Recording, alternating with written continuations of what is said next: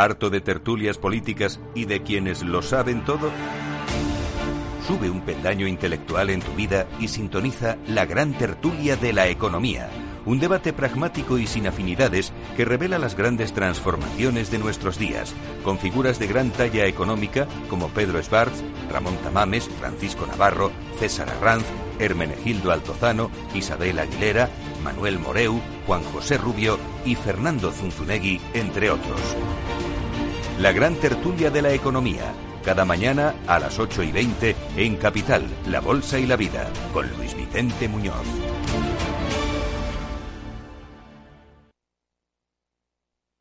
Los datos son el petróleo de nuestro tiempo.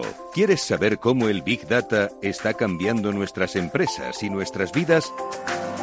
Capital Radio, Piper Lab y la Red de Mentoring de España presentan Data is in the Air el primer libro que recoge la transformación digital que viven las empresas españolas contada por sus protagonistas.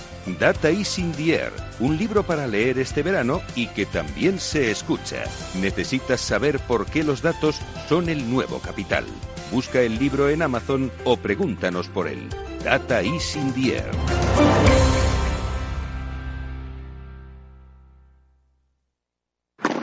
Si te gusta el pádel, en Capital Radio tenemos tu espacio.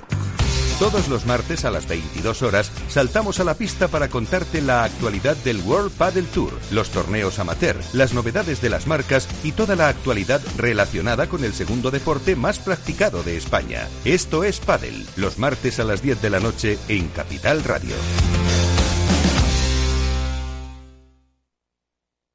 Todos seguros un programa para la seguridad de las personas, las familias, las empresas y sus patrimonios. Un programa patrocinado por Mafre, la aseguradora global de confianza.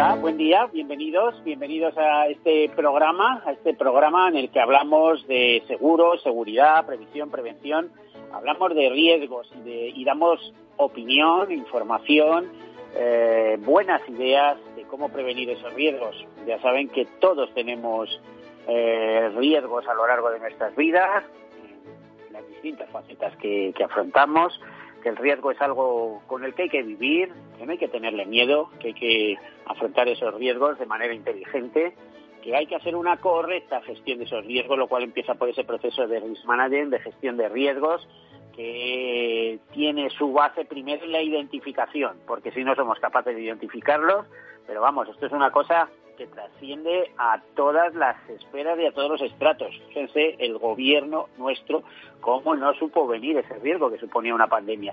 Pero no nuestro gobierno, la humanidad al completo. Yo muchas veces me pregunto cómo el reaseguro, que es una verdadera atalaya para, para contemplar los riesgos y las eh, necesidades que va a necesitar, eh, que, que, tiene la sociedad para conseguir luego una buena cobertura, una buena cobertura aseguradora, no fue capaz tampoco de, ver esto. Si es verdad que hubo el famoso evento 201, eh, esa prueba que se hizo en Nueva York en el año, en octubre de 2019, pero hasta ahí. Bueno, les decía, entra por la identificación, sigue por el análisis, después por la financiación y cuantificación, y a partir de ahí por tomar ideas eh, o decisiones. Eh, ¿Qué hacemos con ello? Nos los quedamos, en lo cual es una especie de autoseguro, o los transferimos al mercado, que es lo más inteligente. Y para transferirlos al mercado, la mejor fórmula siempre, eh, casi siempre, ha sido el seguro. ¿Por qué? Porque por un precio conocido somos capaces de asegurar, de garantizar capitales muy elevados ¿eh? que de otra manera sería casi imposible. Es tan buena idea el seguro que no me parece ni medio normal, ni cualquier persona inteligente lo entiende así, que pases 20, 30 años pagando el precio de tu vivienda y no tengas un seguro mínimo y que ese esfuerzo de 20, 30 años se pueda ir por el sumidero pues no pagar 400 o 500 euros de seguro, ¿no? Bueno, pues dicho estas cosas, ya saben que el seguro es la solidaridad mercantilmente organizada, eso sí, para que pueda pagarla, en el caso del seguro privado, ya saben que hay seguro público y hay seguro privado, eh, al fin y al cabo la seguridad social es un sistema eh, público, eh, el sistema de pensiones también es un sistema público, en este caso de reparto. Ya veremos con el tiempo si tiene que ir caminando de manera más efectiva hacia un sistema mixto, que según algunos ya lo es, porque tiene un, pilar que es de adscripción voluntaria. Ya saben que todo esto se basa en los tres pilares, eh, bueno, pues eh, dichas estas cosas vamos a comenzar hablando de algunos temas que interesan. Por ejemplo, esa noticia eh, en relación con la operación salida que hemos tuvimos a primeros de julio, en el cual ya alguna entidad nos advertía que había 1.300 radores disponibles, 15 furgonetas camufladas, 11 drones, dos helicópteros, en fin, todo un dispositivo para vigilar la conducta al volante eh, también hace muy pocos días se ha presentado por parte de Fundación Línea Directa eh, los últimos datos de un estudio que se llama Reincidentes Viales, un peligro para todos, análisis y evolución 2009-2018. Bueno, pues ahí los conductores no salen muy bien retratados. ¿eh? Es una extrapolación. Yo no sé hasta qué punto puede responder a la realidad en alguna rueda de prensa que yo he ido con esta fundación de línea directa, les he expuesto mis argumentos y la verdad es que las respuestas tampoco han sido demasiado satisfactorias, pero en fin, vamos a darlas por válidas. Y dicen que eh, responsabilidad al volante, que cerca de 15 millones de conductores en España, que significa algo así como el 55%, se reconocen como reincidentes viales y uno de cada tres delitos en España se comete en contra la seguridad vial, según este estudio. Pues parece que es eh, bastante bastante elevado.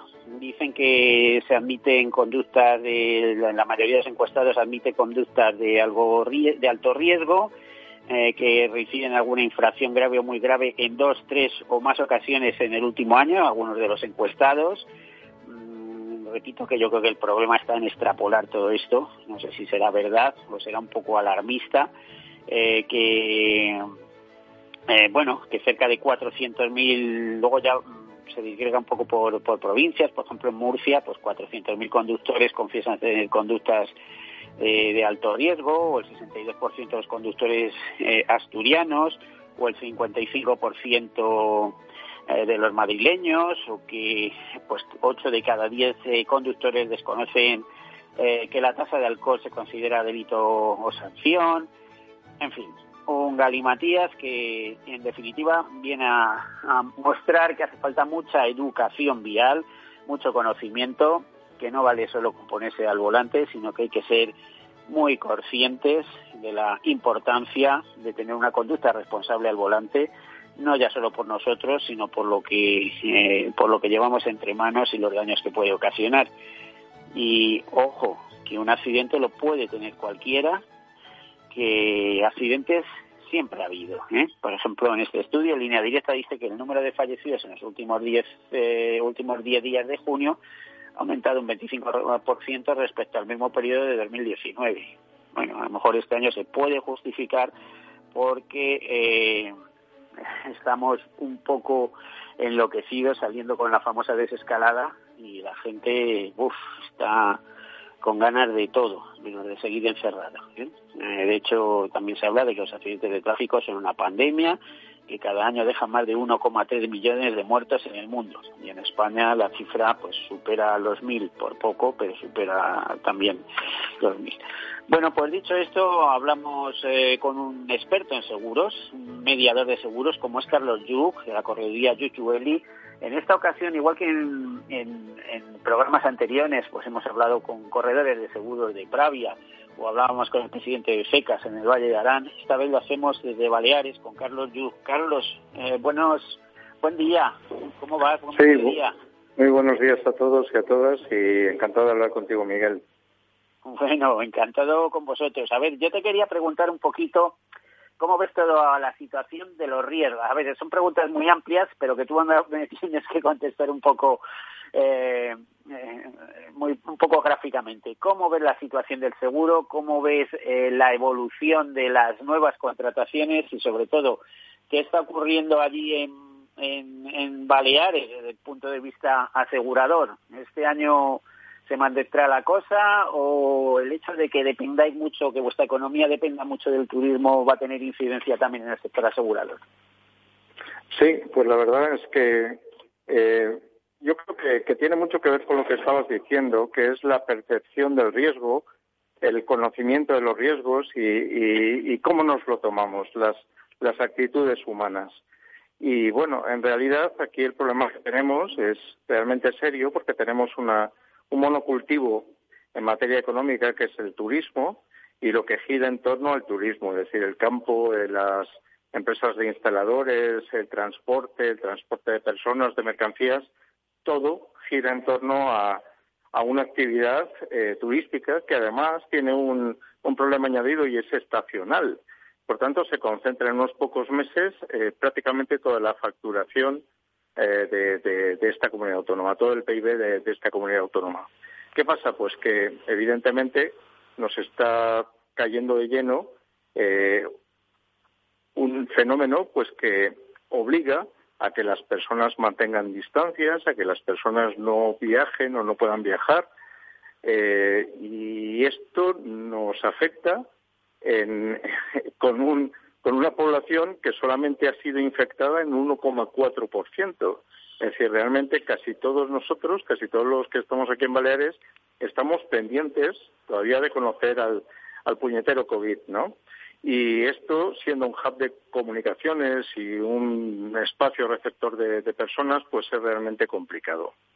Eh, la industria hotelera, la industria turística en general, pero especialmente la hotelera, pues está presionando fuertemente porque, porque evidentemente se, se ve venir eh, una recaudación eh, penosa y está presionando a la autoridad pues para que eh, se relajen las medidas, pero realmente es, es un tema preocupante. Yo desde el punto de vista de riesgos no lo veo, no lo veo claro, nada claro.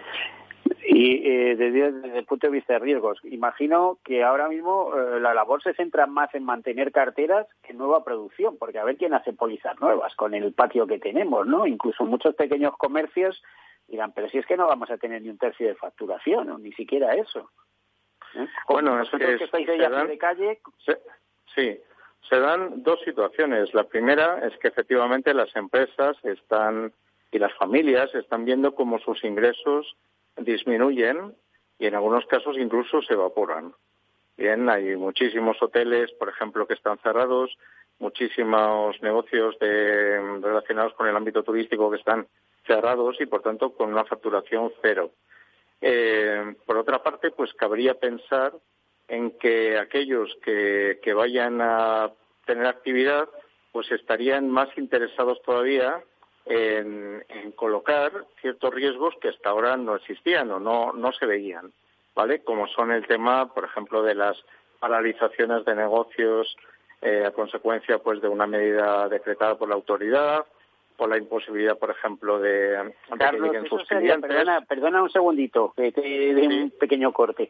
Eso se hace mediante un seguro de contingencia, es un seguro de cancelación, eh, directamente, un seguro que normalmente no se suele hacer, que no...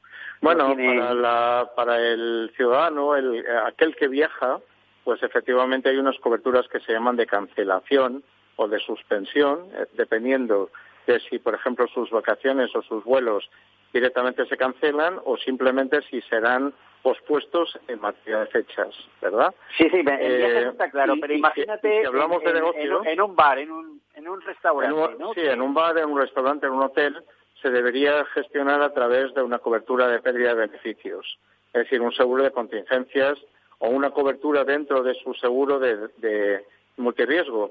Lo que pasa es que en ese caso todos los seguros eh, que existen en el mercado contemplan la paralización de negocio exclusivamente si existe un daño material previo que provoca la, suspensión de la actividad. Pero si es una circunstancia como lo que hemos vivido ahora, está expresamente fuera de, del marco de cobertura de, de las pólizas de daños materiales. Esto es un poco penoso porque efectivamente mucha gente va a tener unas pérdidas de beneficios impresionantes y no van a tener a quién recurrir. De hecho, me consta que el Consorcio de Compensación de Seguros ya está estudiando esta posibilidad. O sea, es decir, esto habría que incorporarlo. Esto lo tenemos ahora, pero nos puede venir otra oleada dentro de cinco, seis o siete años, ¿no? Y, o, meses, pues pensemos que estamos ante un virus y los virus tienen a veces la, la, la costumbre de matar. Por ejemplo, podemos estar vacunados para la gripe del año pasado, pero si aparece una nueva cepa nos va, nos va a afectar, ¿verdad? Entonces, algo así podría ocurrir incluso con una mutación del COVID-19. eh, vosotros personalmente, ¿cómo, ¿cómo vais en vuestra correduría? ¿Habéis conseguido mantener negocio, etcétera? Sí, bueno, nosotros en particular es que tenemos una correduría bastante especial en el sentido de que nos dedicamos a riesgos especiales, seguros a medida y sobre todo a responsabilidades civiles. Entonces no estamos teniendo un impacto severo pero sí que hay corredores, hay compañeros que están sufriendo eh, caídas de cartera importantes. También en ciertas actividades, pues obvias, obvio, si, si por ejemplo un corredor tiene mucha exposición al negocio hotelero y el 50% de su planta de clientes no abre las puertas, pues obviamente lo va a notar. De todas formas, eh, también hay que tener en cuenta una cuestión que es importante para los asegurados y es que hay ciertos riesgos que cuando hay paralización de la actividad eh, no, se, no se reducen, sino que se agravan. Eh, por ejemplo, es, es más probable en viviendas de uso vacacional que no van a ser ocupadas, pues que nos encontremos con ocupas. O que, por ejemplo, es una instalación eh, que el, durante el otro día pensaba, Carlos, que por qué no es una contingencia que empiezan a contemplar ya los seguros, porque hay más de 4.500 viviendas ocupadas en nuestro país. ¿Por qué el seguro empieza a meter una garantía de desocupación? Correcto, es mira el, problema el problema yo creo que es que a veces a nuestra industria le falta imaginación. Tú antes andabas diciendo que la industria del reaseguro no había tenido presente el tema del COVID pero en muchísimas pólizas existe una exclusión clarísima. No se ha adelantado, quería decir, es decir, que, que, fue capaz de prever que esto podía ocurrir. No, lo, que tenían previsto es que podía ocurrir, pero no lo querían cubrir. Esa es mi visión, ¿eh? eh es decir, simplemente ellos decían, si ocurriera eso, puede tener tal magnitud que no nos interesa exponernos. De hecho, eh, la, mayoría de, de, seguros de personas, me refiero a seguros de decesos, seguros de asistencia médica, seguros de asistencia en viaje, tienen una exclusión de, epidemias y pandemias que se podría haber aplicado perfectamente. Y en este sentido, las aseguradoras, que esto no, no ha trascendido y es una pena, pero muchísimas aseguradoras han dado cobertura a sus clientes, eh, incluso teniendo una exclusión que les permitiría, les habría permitido no, no darla. Sí, no, este eh, conozco, vamos, eh, aquí estuvo Pilar González de Frutos en estos micrófonos y sí, nos estuvo explicando que eso hay aseguradoras que sí han tirado para adelante. Carlos, nos quedamos sin tiempo. Lo que, lo que no, a ver, lo que te digo es que quizá en cualquier otro momento eh, dentro de este programa te llame para seguir charlando porque como eres un auténtico experto que además tienes estudios de biología, o sea que es que te, te encaja perfectamente la situación actual eh, tenemos que dejarlo aquí, pero eh, que en otra ocasión seguiremos hablando. Carlos Yug, de Yug Yueli, de la corredía Yug eh, Palma de Mallorca. Muchísimas gracias por acompañarnos. Muchísimas gracias a todos vosotros y cuidados a todos. Bueno, y solo presentar a Gregorio Gil de Rosas, que va a estar ahora con nosotros, porque vamos a hablar de un interesante estudio que ha realizado el Instituto de Actuarios Españoles mm, sobre pensiones. Eh, Gregorio, eh, buenos días. Hola, muy buenos días. O buen día, como quieras, buen mediodía. Eh, Gregorio, que es el director general o director del área de, pensiones de Willis Tower Watson, pero que en este caso habla en nombre del Instituto de Actuarios Españoles. Gregorio, vamos a hacer una breve pausa para publicidad y enseguida entramos con este tema que a todos nos interesa tanto, el futuro de las pensiones en España. Así que nos despedimos y a vuelta de publicidad y de mensajes publicitarios continuamos. Hasta ahora. Perfecto.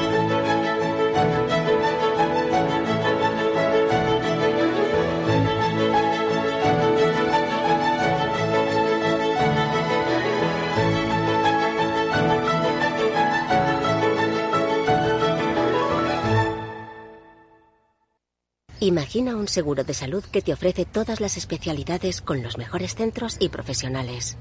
Imagina que puedes ver a tu médico y hablar con él cuando quieras. Deja de imaginar y contrata tu seguro de salud Medifiac. Con una nueva app móvil de videoconsultas médicas. Infórmate sobre Medifiac con tu mediador o en fiac.es. Fiac Seguros. Descomplícate. Atardecer, playa, ocho horas de sol, pelota, baño, niños sin merienda y el coche sin batería. Este verano tu coche no puede fallar y tu seguro aún menos. Por eso con Mafre tu seguro de coche tiene ventajas exclusivas para coches híbridos y eléctricos. Ahora hasta un 50% de descuento y muchas ventajas más. Consulta condiciones en mafre.es. Mafre mi jubilación, el fondo para el máster de mis hijos, la hipoteca de la casa, vender o no vender el apartamento de la sierra, las acciones, el máster, la jubilación, el apartamento, las acciones, la jubilación, el máster, la hipoteca. Cariño, ¿estás bien? ¿Quieres que coja el coche yo? ¿Necesitas ayuda para el asesoramiento de tu patrimonio y tus finanzas? AXA Exclusive te ofrece asesoramiento patrimonial y financiero personalizado. Entra en axa.es barra exclusive e infórmate. AXA Exclusive, reinventando el asesoramiento patrimonial y financiero. Soy José Luis, director de Seguros García Ochoa, y quiero darte mi teléfono personal para asesorarte, hacerte un estudio de todos tus seguros y ayudarte a ahorrar. Toma nota, 679 48 20 40. Repito, 679 48 20 40. Mi compromiso, estar más cerca de ti. José Luis García Ochoa, Premio Empresario del Año Fedeto 2019. Seguros García Ochoa, comprometidos con las personas. Capital Radio, la genuina radio económica. Cuando en los mercados todo es... Parece que cualquier broker es bueno. Pero cuando los mercados son... Solo Renta 4 Banco te ofrece la gama más amplia, las mejores herramientas, un análisis de calidad y el asesoramiento experto de nuestra red de oficinas. Entra en r4.com y prueba gratis el broker online más inteligente. Renta 4 Banco, tu banco especialista en inversión.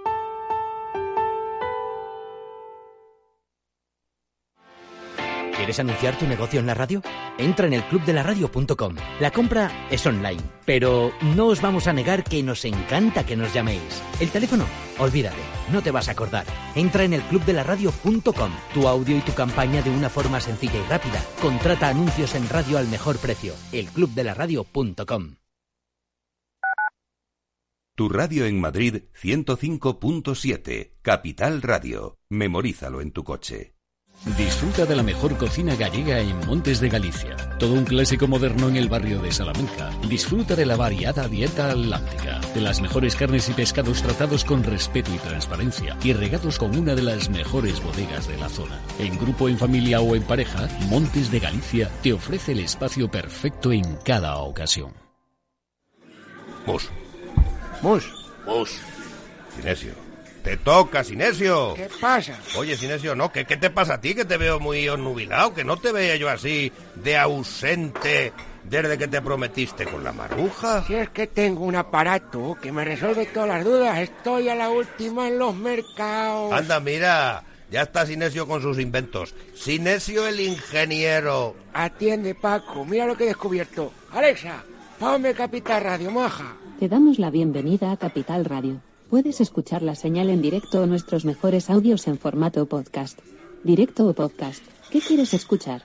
Ponme los podcasts, Alesa. Has elegido podcast. Vas a escuchar las noticias de Capital Radio.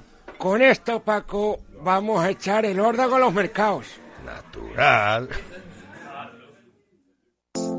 Horno San Onofre. Somos pasteleros y eso nos gusta. Utilizamos materias primas que nos hacen disfrutar y elaboramos todos nuestros productos de forma artesanal, sin sucedáneos, ni margarinas, ni grasas trans. Sabemos que las cosas buenas son importantes. Con el hashtag buscamos gente dulce. Horno San Onofre, calle San Onofre 3, teléfono 91 532 9060 y calle Hernani 7, teléfono 91 554 3396. También nos encontrarás en el mercado de San Miguel 3 www.pasteleriasanonofre.com.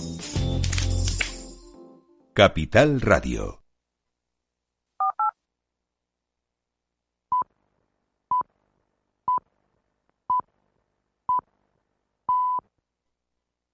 Los datos son el petróleo de nuestro tiempo. ¿Quieres saber cómo el Big Data está cambiando nuestras empresas y nuestras vidas? Capital Radio, Piper Lab y la Red de Mentoring de España presentan Data is in the Air el primer libro que recoge la transformación digital que viven las empresas españolas contada por sus protagonistas. Data is in the Air, un libro para leer este verano y que también se escucha. Necesitas saber por qué los datos son el nuevo capital. Busca el libro en Amazon o pregúntanos por él. Data is in the Air.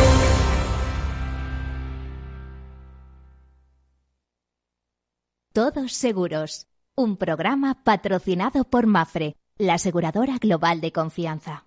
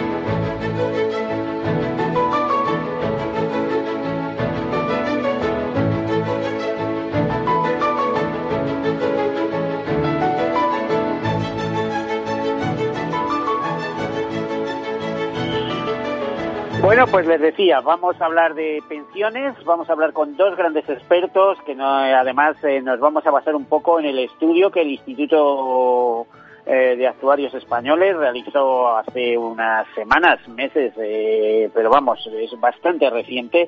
Estamos hablando con Gregorio Gil de Rosas, al que de nuevo damos la bienvenida, representante del Instituto de Actuarios Españoles para, para este estudio y además es director del área de pensiones de Willis Torres Watson.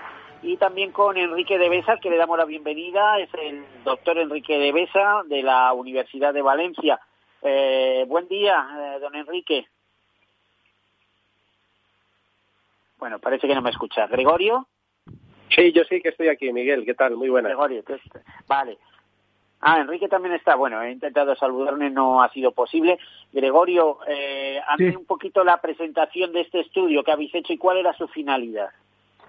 Sí, perfecto. Pues mira, eh, gracias Miguel. Lo primero, agradecerte de nuevo la oportunidad que nos das a la, a la profesión de, de, actuarios de, compartir con, contigo y con, y con tus oyentes el por qué hemos hecho este estudio, eh, que efectivamente fue la, ha sido la primera vez que el, que el Instituto de Actuarios eh, se ha eh, ha dedicado eh, recursos y foco en eh, elaborar un estudio eminentemente técnico, porque aquí, como sabemos y siempre hemos estado hablando, hay dos grandes dimensiones, la política y la técnica. El Instituto de Actuarios, como sociedad civil y como corporación de derecho público, está lo que quiere ocupar es la escena, la esfera, perdón, perdón la esfera técnica de esta eh, de este tema tan relevante y eh, ya es hora ya es hora ¿eh? porque no cuentan con vosotros los políticos se inflan a hablar pero a, vosotros os ven un día y hasta luego Lucas y debíais estar ahí constantemente ¿no? Sí, sí, pero bueno, seguiremos insistiendo efectivamente porque somos conscientes de que las decisiones son políticas, pero se tienen que basar en, en, datos, en, en, aspectos técnicos que aquí el, propio instituto pues está muy bien posicionado para, para compartir con la sociedad, con los políticos, eh, eh, la máxima transparencia, también pensando en todos los jubilados que tenemos, en los más de 9 millones de, pensionistas que tenemos, pero también en los más de 18 o 19 millones de trabajadores cotizantes que también querrán cobrar en un momento dado. Y esta ha sido la primera vez que a través de este estudio que hemos eh, realizado, pues eh, hemos puesto eh, negro sobre, sobre blanco en un informe completo analizando cinco grandes dimensiones que ahora os comentaremos porque eh, Enrique ha sido el coordinador técnico de este estudio que ha aglutinado a, mucho trabajo, muchos expertos pensando en el tema, actuarios y no, actuarios es importante también, es decir, hay muchos expertos que, eh, que no siendo actuarios sí que quieren colaborar con nosotros y nos eh, enriquecen muchísimo más la, visión y aquí en este análisis lo que hemos analizado han sido cinco principales aspectos. Por un lado, dos que normalmente se suelen eh, analizar, que es la sostenibilidad financiera y la suficiencia, ¿vale? Pero hemos eh, incorporado tres dimensiones adicionales eh, interesantes, que es la sostenibilidad actuarial, que ahora lo comentaremos, que es la equidad actuarial y la eficiencia del sistema de pensiones español. Entonces, esos cinco apartados, que ahora iremos nombrando poco a poco grandes reflexiones, lo que nos traduce los distintos análisis que hemos realizado es que que, bueno, pues, que el sistema español pues eh, no goza de muy buena salud financiera y que en el futuro pues eh, va a ir eh, incluso a peor, ¿vale? Entonces, em, esto se ha tenido en cuenta sin tener en consideración ningún impacto de, del COVID-19 porque lo realizamos justo antes de, anunciar, em, vamos, de, acontecer este, este tema eh, en cuyo caso habrá que distinguir también cuando eh, refresquemos de alguna forma este estudio los impactos más estructurales, que son los que salen de este informe, de aquellos más coyunturales, que lo que va a hacer es que incluso las expectativas, las peores expectativas que, veíamos, pues que, cuando consideremos este año van a ser incluso bastante peores, ¿vale?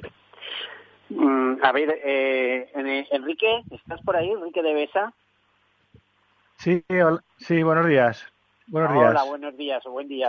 Eh, bueno, te, presentaba antes, doctor Enrique de Besa, economista, actuario, eh, eh, docente en la Universidad de Valencia, uno de los grandes expertos así considerados por el Instituto de Actuarios Españoles, por todos tus compañeros de profesión, y has participado también en este estudio. Con, con, este estudio exactamente a quién queréis enviar un mensaje, supongo que a la sociedad, pero de, que se tengan en cuenta una serie de criterios técnicos. Yo, por ejemplo, no, sin meterme en temas técnicos, como persona que va por la calle, aprecio o, observo que hay una especie de penalización al ahorro en este país, ¿no? Es decir, en, usted no ahorre que hay que consumir para mover economía. Ya sabemos que el 70, a veces hasta el 80% de la economía es consumo etcétera. Pero, pero es que hay que hacer las dos cosas, hay que ahorrar y hay que consumir y hay que favorecer el ahorro. Y parece ser que este gobierno está pensando en quitar los incentivos al ahorro previsión, que es eh, la mayor tasa de ahorro que tiene cualquier país eh, avanzado, cualquier nación avanzada. A ver, tenemos que caminar hacia un sistema mixto de pensiones, tenemos que ahorrar, hay que incentivar el ahorro en vez de penalizarlo Enrique, una serie de, cuestiones que quedan ahí. Sí, bueno, está claro que en la etapa pasiva eh, los, ingresos disminuyen y por lo tanto hay que redistribuir desde la etapa activa a la pasiva. Entonces, está claro que el sistema público de pensiones ayuda porque nos obliga a, a cotizar, nos obliga a redistribuir y también habría hay que complementarlo con el ahorro privado a medida que cada uno pueda pero deben ponerse facilidades para todo eso, no poner palos en la rueda, ¿no? Como normalmente se dice, tanto en la privada como en la pública también, una, una de las conclusiones del, informe también es que existen pocos incentivos para seguir eh, cotizando a partir de la edad, a partir de una cierta edad, lo cual debería ser al contrario, ¿no? Las penalizaciones. Fíjate, te voy a dar un caso que es el mío, ¿eh? con, con la edad que yo ya sobrepaso los 60 años.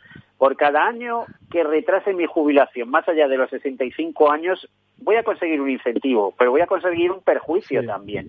Y es que me van a, eh, me van a, eh, digamos, a contabilizar, en vez de a lo mejor 22 años, los 22 últimos años, pues van a ser los 23, los 24, los 25 y probablemente en cualquier momento surja algo que diga y vamos a continuar y serán los 26, 27, 28 en la medida que se vayan incrementando los años contemplados para establecer la jubilación en último término Ojo, que la jubilación tampoco es para tirar cohetes, ¿eh? como dicen en este país, o somos mileuristas o dos mileuristas, los jubilados no, pero no van más allá pues no sé dónde están las ventajas. De, oiga, mire, es que si tiene más de 40 años cotizados, le damos a lo mejor 45 años, como sería mi caso, que voy, voy a batir un récord eh, llegando a 50, eh, le vamos a dar un 4% más. pero es que lo que me dan por un lado me lo están quitando por otro. O sea, a, ver si nos ponemos, eh, a ponemos las cosas en, en, condiciones, ¿no? En fin, es una manera de hablar. Sí, claro, por ejemplo. Sí, sí. El 4% ese que has comentado, que es la mejor bonificación a la que puedes acceder en caso de que hayas cotizado muchos años, como, como es tu caso. Eh, lo que 48 o 49 años tengo ya. Pues, pues, muchos, muchos son, sí. Ya tiene mérito también. ¿eh? Pero lo que hacemos también es valorarlo actuarialmente, porque claro, retrasar un año es que vas a cobrar un año menos la pensión, hay que ajustarlo por las probabilidades de supervivencia y lo que decimos es que ese 4% está mal calculado, que debería ser un 6, un 7 o más para que sea, para que haya un incentivo y para que tú no pierdas, como estabas diciendo, por retrasar la edad de jubilación, ¿no? sí, pero si tienes, ahora mismo hay dos amenazas. Una, que te, que te van a contemplar más años de cotización y dos, que te va a entrar en vigor el factor de sostenibilidad en 2023 que te va a reducir. O sea, no me compense por un lado y me lo quite por otro, porque todo lo que quiero es jubilarme a los 63 y quitarme en medio. Sí, pues no te, te, están poniendo palos en la rueda, ¿no? Como estaba, estábamos comentando antes. ese es uno de los problemas que queremos. Sí, sí, sí, pero bueno, eh, es la, la, generalidad, porque si te jubilas anticipadamente, para los que quieren jubilarse anticipadamente, los coeficientes que les aplican también son muy, son muy penosos, porque te están quitando hasta un 8% por cada año que, eh, que, anticipes la edad de jubilación, ¿no? Y eso tampoco está bien calibrado, ¿no? Entonces, este estudio, digamos que lo que hace es intentar ver desde un punto de vista de ciclo de vida, no solo de, puntualmente lo que ocurre este año en la seguridad social, sino ver lo que ocurre con las cotizaciones de una persona y con todas las pensiones, ver si eso estaba bien calibrado o, no. Y la conclusión es que no, que, se penaliza mucho si te jubilas antes y te bonifican poco si te jubilas después de la edad ordinaria de jubilación. Entonces, retrasar o fórmulas mixtas que, bueno, yo creo que han empezado lentamente, pero que cada vez van a más, que es el, los modos de jubilación activa, ¿no? De cobrar una parte de la jubilación o cobrarla entera, pero creando puestos de trabajo, lo cual eh, pues honra mucho a aquellas personas que quieren continuar de alguna manera, no tan activamente, pero que, pueden estar supervisando sin necesidad de estar 14 horas trabajando. Por ejemplo, digo, caso de los autónomos, que tú ya sabes que eso es una dedicación tremenda, ¿no? Eh, pues eh, habría que verlo de alguna manera. Por otro lado, fíjate, te iba a contar, ¿qué opinas que, por ejemplo, en los planes de pensiones están dando vueltas a ver cómo quitan eh, esa deducción fiscal de hasta 8.000 euros? Están venga a darle vueltas y yo muchas veces pienso, pero vamos a ver, ¿esta gente qué piensa? Quitar eh, los 8.000 euros de deducción fiscal, pero que pagues eh, en el momento de recuperar ese dinero. O sea, desde cuando quieras eh, consolidar tus derechos y recuperar tu dinero, pues eso te va, te va a sumar a efectos, va a tener eh, como si fueran ingresos de trabajo y vas a tener que pagar impuestos por ello. Esto es una especie de locura, ¿no? Que si no estamos de acuerdo en deducir y queremos pagar luego, pues crea neutralidad fiscal respecto a ese ahorro. Pero no me lo castigues, ¿no? Digo yo, ¿no? Sí, no, eh, yo creo que hay bastante confusión con, con lo del tema, por ejemplo, de planes de pensiones, que se cree que la gente parece que haya una, un ahorro Pero que tienes una fiscalidad definida, parece un chollo, pero que no es un chollo. es diferir el pago, es diferir el pago, que es lo que ocurre con las pensiones públicas también. Estás difiriendo el pago y entonces te, aparece en tu declaración del impuesto sobre la renta como rendimiento del trabajo, porque antes te lo has podido deducir. Gregorio, ¿qué opinas de todo esto también? Gregorio. Sí, sí. Sí, tal, eh, línea con lo que está comentando Enrique ahora, eh, claro, eh, realmente se está jugando, y, no es eh, actualmente, sino que en los últimos años siempre ha habido eh, muchos cambios de, política fiscal, que si nos hemos centrado, desde mi punto de vista, en temas menores, cuando posiblemente lo que tendríamos que estar pensando es cómo van a vivir nuestros eh, eh, compatriotas, vamos a decirlo así, eh, en los próximos 20, 30 años cuando se vayan jubilando. Entonces, las pensiones que estábamos mencionando de la seguridad social va a hacer que de alguna otra forma las pensiones futuras van a ser menores que las actuales y por tanto esas personas o reducen su calidad de vida o inician el ahorro a día de hoy para que a través de eh, eh, la capitalización compuesta, que no es otra cosa que reinvertir los, eh, los dividendos y, toda la rentabilidad, pues consigan reducir ese 20-30% de pensiones en el futuro en mayor ahorro. Y ese mayor ahorro, quizá a la hora de incentivarlo, no es tanto con medidas eh, fiscales desde mi punto de vista, que también pueden ayudar, porque a día de hoy, como bien estáis diciendo, no están, lo que estamos haciendo es diferir la tributación, no se está eh, haciendo ninguna extensión, sino también, oye, pues que generalizar de alguna forma a todas las empresas, sabiendo que tenemos eh, pequeñas y medianas, en cuyo caso aquí en España tendríamos que favorecer también el ahorro empresarial, que fuese muy sencillo de contratar, como se están haciendo en la mayoría de los países, y que poco a poco, pues, pues con cada nómina, siempre y cuando se pueda, eh, eh, se vaya ahorrando ese dinero que lo que va a hacer es mm, conseguir que esas personas que se jubilen dentro de 20 o 30 años mantengan el mismo nivel de vida que a día de hoy eh, sí están teniendo los pensionistas actuales, ¿vale? Entonces, eso es parte de las reflexiones que hemos, que, hemos estado eh, teniendo. Déjame, Miguel, que mencione también otro punto, que cuando analizamos eh, las aportaciones, las cotizaciones que hacemos cada uno de nosotros, en general y en media, al sistema, y las comparamos con las pensiones que vamos a recibir, hay un 30% de déficit. Es decir, nos van a pagar un 30% más de lo que hemos puesto en general y en media. Entonces, eso no hace que sea sostenible actuarialmente el sistema. Eso va a requerir eh, cambios que, eh, de alguna forma, eh, tendrán que, decidir los políticos. Pues complicada la cosa, porque aparte los políticos se enfrentan a la presión de la calle, que te están diciendo que pensiones mínimas de 1080. Pues habrá mucha gente que no le compense eh, cotizar las máximas, ¿no? Y, bueno, a mí me compensa cotizar la mínima y comprarme tres apartamentos y alquilarlos, ¿no? Claro, en fin, aquí, eh, tendrían, tendrían que llegar a un acuerdo, a un, al mayor eh, consenso posible, principalmente, y quizá en la herramienta que tenemos es el Pacto de Toledo, ante cualquier cambio en materia de pensiones, pero aquí todos nosotros, los tres que estamos en esta conversación, y todos los oyentes y todos los, conciudadanos españoles, eh, cualquier medida en materia de pensiones deberían mm, decirnos cuatro aspectos, en todas ellas. Vengan de donde vengan, vengan del gobierno, de la oposición, de donde sea. Por un lado, cuánto va a costar esa medida. Dos, cómo se va a pagar. Tres, quién la va a pagar. Si la van a pagar los actuales eh, o los futuros eh, cotizantes. Y, y cuándo se va a pagar. ¿Vale? ¿Cuánto cuesta? ¿Cómo se va a pagar? ¿Quién la va a pagar? ¿Y cuándo se va a pagar? Son aspectos que no son en el tema de pensiones, sino en ninguna de las dimensiones eh, políticas se suelen compartir. Y desde nuestro punto de vista es algo que eh, eh, pues vamos a, solicitar que, así sea.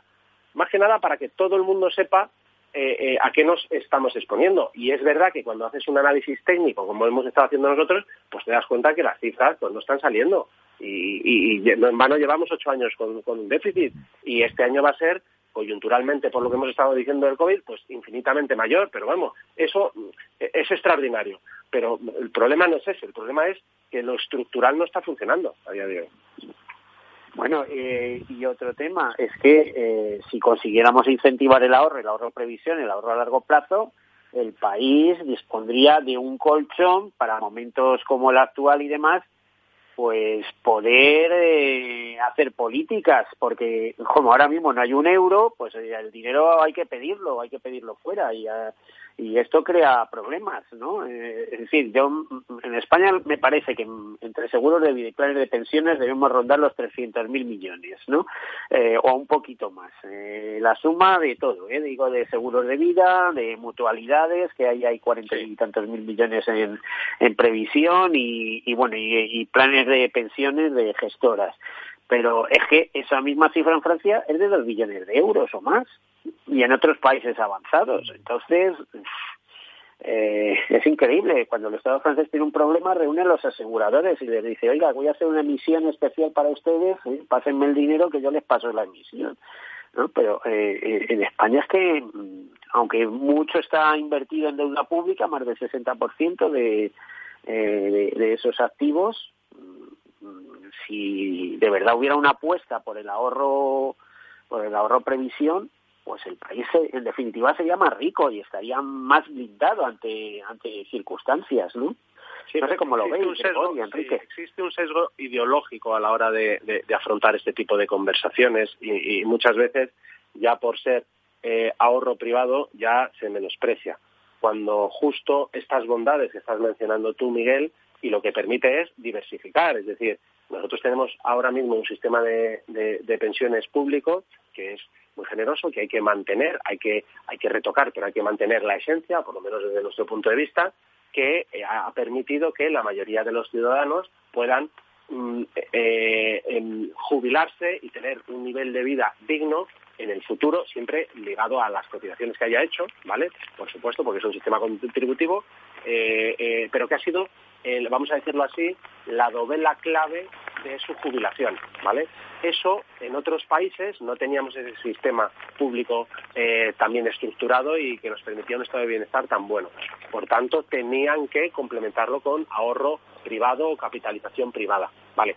Eh, em, em, el punto ideal, desde nuestro punto de vista, es diversificar de alguna forma. Es decir, mantengamos el sistema actual que tenemos de, la seguridad social con los retoques que sean necesarios, con eh, esas calibraciones que estaba mencionando Enrique y con estos matices que no están funcionando y vayamos preparando una fuente de ingresos distinta, adicional a la anterior, complementaria, siempre complementaria, no sustitutiva, que nos permita ir ahorrando ese dinero para que, en la medida en la cual ese sistema a futuro, por la ley de los grandes números, por la demografía, esas pensiones van a ir cayendo, eh, oye, pues que, que, se puedan complementar con ahorro privado, ¿vale? Entonces, eso todavía no se ha cometido.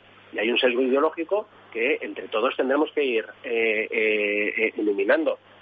Solo desde el punto de vista de pensáis que, por ejemplo, la mochila austríaca puede ser la solución? Porque a mí me parece que la mochila austríaca no la cobra ni San Pedro por jubilación. O sea, ahí llega la gente y se la ha gastado en, en los diversos empleos que ha tenido y periodos de paro. Bueno, puede ser eh, solución para algunos, pero justamente los que más puedan utilizar la mochila austríaca cuando se jubilen son los que menos episodios de desempleo habrán tenido y menos lagunas ¿no? de, de cotización. Pero bueno, digamos que todo lo que sea aportar a, un, valor eh, final conjunto, pues todo, todo es bueno, ¿no? Pero un poco lo que decíais antes del ahorro complementario también, a mí resulta un poco paradójico que el Pacto de Toledo, pues en la primera reunión ya apostó por él, que por lo menos se mencionaba que tendría que fortalecerse el sistema el sistema privado ¿no? de, ahorro complementario.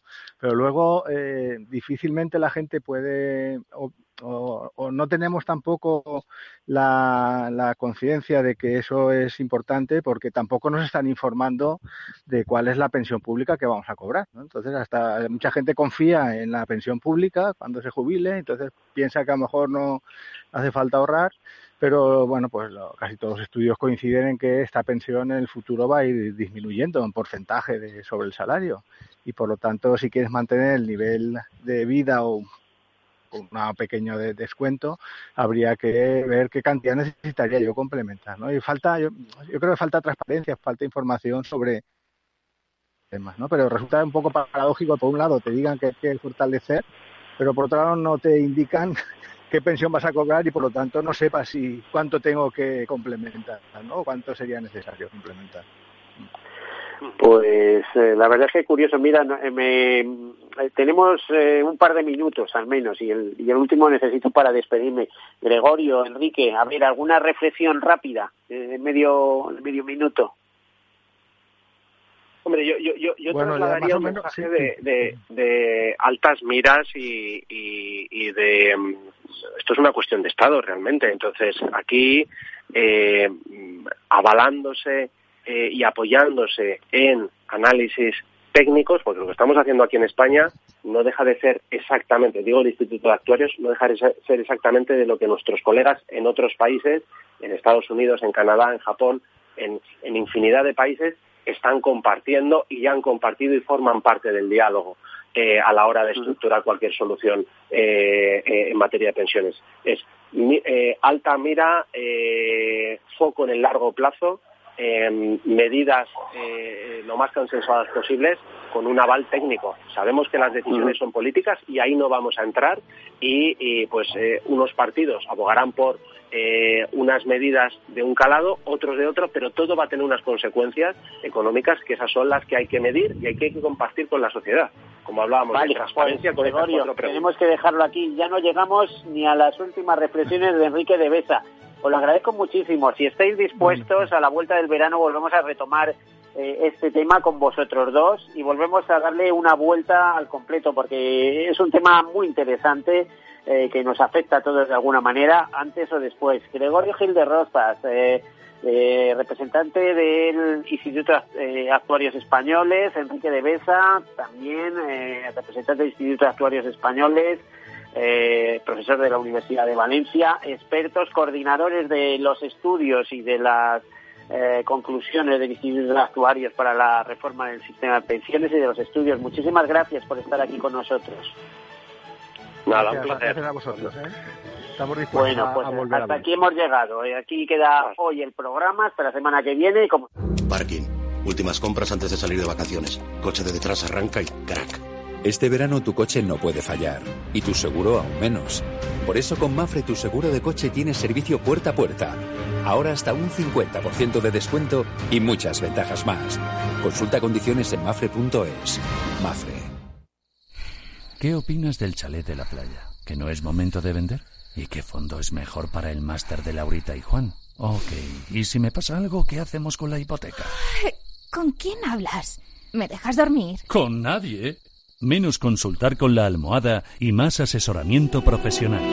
AXA Exclusive te ofrece asesoramiento patrimonial y financiero personalizado. Entra en axa.es barra exclusive e infórmate. AXA Exclusive reinventando el asesoramiento patrimonial y financiero. Sí, sí quiero. Quiero tener siempre disponible a un buen equipo de abogados. Quiero tener un servicio telefónico de asistencia jurídica ilimitado. Quiero expertos que defiendan mis derechos como consumidor y como ciudadano. Quiero ARAC. ARAC. Lo nuestro es defender lo tuyo. Contáctanos en arac.es en el 992 2095 o consulta a tu mediador. Amaneces antes que el sol y conviertes la tierra en frutos, y creas la lluvia, y superas plagas y tormentas, y peleas contra viento, granizo, y cada día empiezas de nuevo. Eres de una naturaleza especial, por eso hay un seguro especial para ti. Agroseguro, más que un seguro. Los entornos en las grandes ciudades están cambiando y desde Voces para la Movilidad con Chimo Ortega queremos acercar a los protagonistas de las nuevas formas de entender los desplazamientos desde una visión humana e intimista. Cada martes a las ocho y media de la tarde en El Balance, Capital Radio. Escuchas Capital Radio, Madrid 105.7, la radio de los líderes. Disfruta de la mejor cocina gallega en Montes de Galicia. Todo un clásico moderno en el barrio de Salamanca. Disfruta de la variada dieta atlántica, de las mejores carnes y pescados tratados con respeto y transparencia y regados con una de las mejores bodegas de la zona. En grupo, en familia o en pareja, Montes de Galicia te ofrece el espacio perfecto en cada ocasión. ¿Cómo innovar en nuestra empresa? ¿Cómo desarrollar nuevas ideas? Cómo adoptar el mundo digital. Nosotros no tenemos las respuestas a esas preguntas, pero sí que te vamos a mostrar el camino para que las encuentres. De lunes a jueves a las seis y media de la tarde, After Work, en Capital Radio, con Eduardo Castillo. En el restaurante Gaztelubides somos rigurosos con la selección del producto para crear recetas imaginativas que acompañamos de una bodega generosa y brillante y de nuestra magnífica terraza durante todo el año.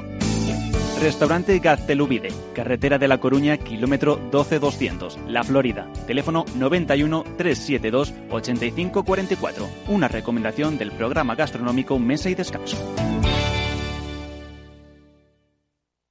Esto te estás perdiendo si no escuchas a Luis Vicente Muñoz en Capital, La Bolsa y la Vida. Es fundamental salvaguardar la seguridad jurídica porque el dinero puede elegir otros mercados eh, pues muy rápidamente. ¿no? Miguel Zurita, presidente de ASCRI, la patronal de Capital Riesgo en España. No te confundas. Capital, la bolsa y la vida con Luis Vicente Muñoz, el original.